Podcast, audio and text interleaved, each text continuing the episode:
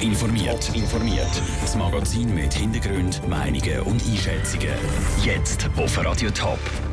Warum der Kanton Zürich im letzten Jahr ein grosses Plus gemacht hat und warum nicht alle Freude haben, dass die VIP-Tribünen an der Musikfestwoche verschwinden, das sind zwei von den Themen im Top informiert. Im Studio ist der Peter Hanselmann. Es ist zwar nicht gerade wie ein Wunder von Barcelona in der Fußball Champions League, wo sich eben der FC Barcelona doch noch für die Viertelfinals qualifiziert hat, trotz aussichtsloser Lage. Aber es ist doch eine ziemlich dicke Überraschung. Die Rechnung vom Kanton Zürich. Daniel Schmucki. Zwei Jahre lang hat der Kanton Zürich nur rote Zahlen geschrieben. Im vorletzten Jahr hat es eine sogenannte schwarze Null gegeben. Und jetzt, im 2016, schaut ein riesiger Gewinn von fast 400 Millionen Franken raus. Das, obwohl der Regierungsrat im Vorfeld mit einem deutlich kleineren Gewinn gerechnet hat. Dass es jetzt plötzlich so gut aussieht, sagt zwar schön, sagt der Zürcher Finanzdirektor Ernst Stocker. Er warnt aber auch davon, die Zahlen zu überbewerten. Wir reden einfach von riesigen Zahlen zahlen. Und ich bin auch zufrieden, wenn ich mit meinem Haushaltbudget die Heim noch 1 oder 2 Prozent daneben bin. Und darum muss man einfach immer die Zahlen einordnen. Aber ich glaube, es ist erfreulich. Es zeigt auch, bei uns läuft es gut. Bei uns läuft es gut in diesem Kanton. Und das ist mir ein Anliegen, dass das weiterhin so ist. Dass die Rechnung so gut abschließt, hat unter anderem damit zu tun, dass der Kanton Zürich im letzten Jahr sparsamer war.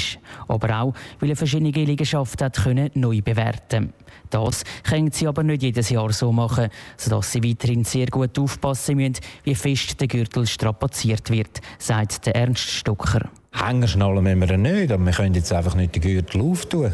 Und man darf auch sagen, der Kanton Zürich hat seit 13 Jahren den gleichen Steuerfuß. Die Leute haben vor 13 Jahren gleich viel für die Leistungen gezahlt wie heute. Und ich war gerade persönlich selber im Spital gewesen, Anfangs Woche und musste sagen, wir haben schon ein tolles Gesundheitswesen. Genau wegen dem müssen die Bürger vom Kanton Zürich für den Moment auch damit zufrieden sein, dass die aktuellen Leistungen nicht gekürzt werden, sondern so weiterlaufen wie bis jetzt. Mehr profitieren in Form von Steuersenkungen liegt nicht drin, trotz Millionengewinn.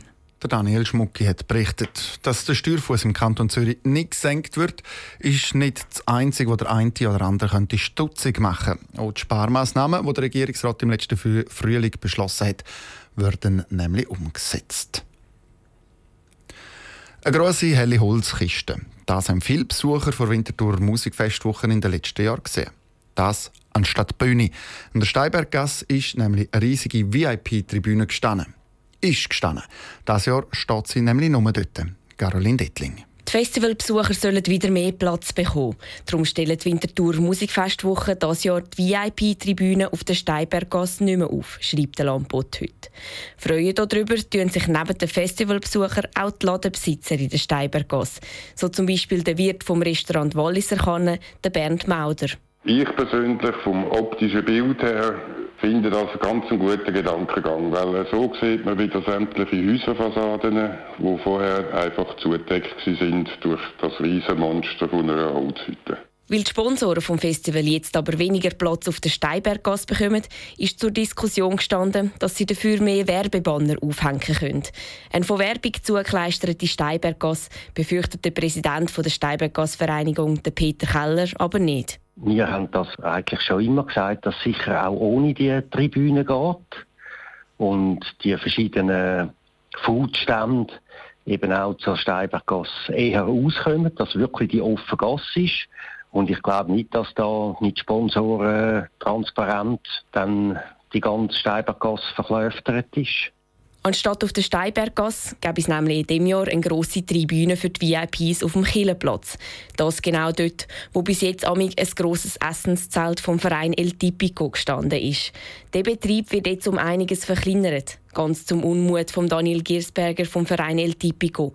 Vor allem darum, weil das Jahr für sie ganz speziell gewesen wäre. Eigentlich waren wir in der Planung vom von der 25.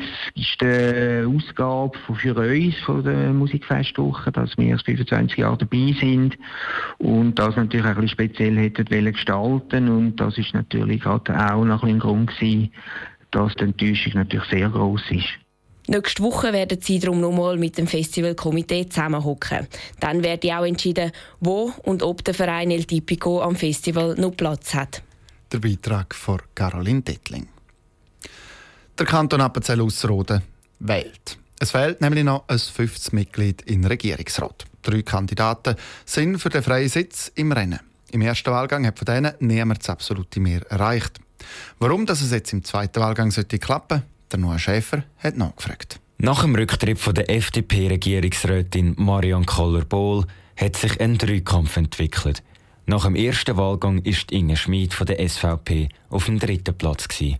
Die Gemeindepräsidentin von Bühler weiß aber, mit welchen Qualitäten sie den Sitz doch noch holt. Meine langjährige Erfahrung als Gemeindepräsidentin. Ich kenne die Bedürfnisse von Land und Leuten, habe ein grosses Netzwerk und ich habe Erfahrungen in den verschiedensten Bereichen, sei das auf kommunaler, kantonaler oder auch eidgenössischer Ebene, die ich einbringen kann im Regierungsrat. Der zweite Platz hat der parteiunabhängige Peter Gut gemacht.